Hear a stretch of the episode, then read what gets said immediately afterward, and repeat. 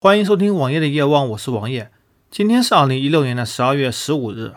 这几天我听说微信的朋友圈流行了一则新闻，就是用 POS 机可以直接刷 ETC 卡，很多汽车车主都会选用 ETC 卡，因为用它上高速公路会比较方便，支付也会比较方便，还有折扣。而且现在银行也大力在推 ETC 卡。我有个银行的朋友，他们年底前还有任务，你必须在今年做到多少个用户，纳入年底的业绩考核。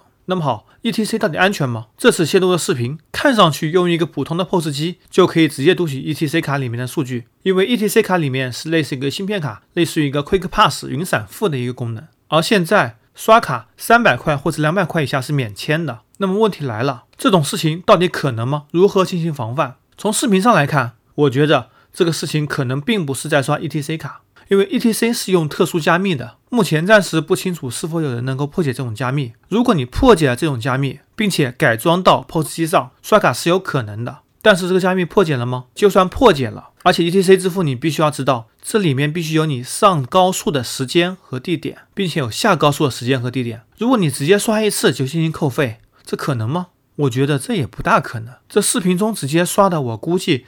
ETC 卡那块是一块直接插进去的芯片的信用卡，而在之前节目中，包括我在很多地方也说到，我不敢带芯片卡出门，因为太危险了。随便一个 POS 机，只要开通了云闪付，就能够刷你带有芯片的信用卡里面的钱，而且免密支付，这是多么恐怖的事情啊！ETC 卡上面的，而且现在很多银行都开始主推带 Quick Pass 功能的 POS 机，要搞到一个带 Quick Pass 功能的 POS 机非常简单，虽然追查也比较简单。但是肯定会有人铤而走险。那么我们再来说一种可能性：假设你的卡被这样盗刷了，这样盗刷银行肯定会承担责任，这是你绝对不用担心的。而且如果你一旦被这样盗刷，你可以有渠道、有办法追查到盗刷的 POS 机，追查到对方的账户，银行也会帮你讨回损失的。所以 ETC 的这种事情基本上不用担心。当然，你如果真的很害怕，想确保万无一失，那么你在不用的时候把 ETC 的机器或者里面的卡取下来。这也无常不可。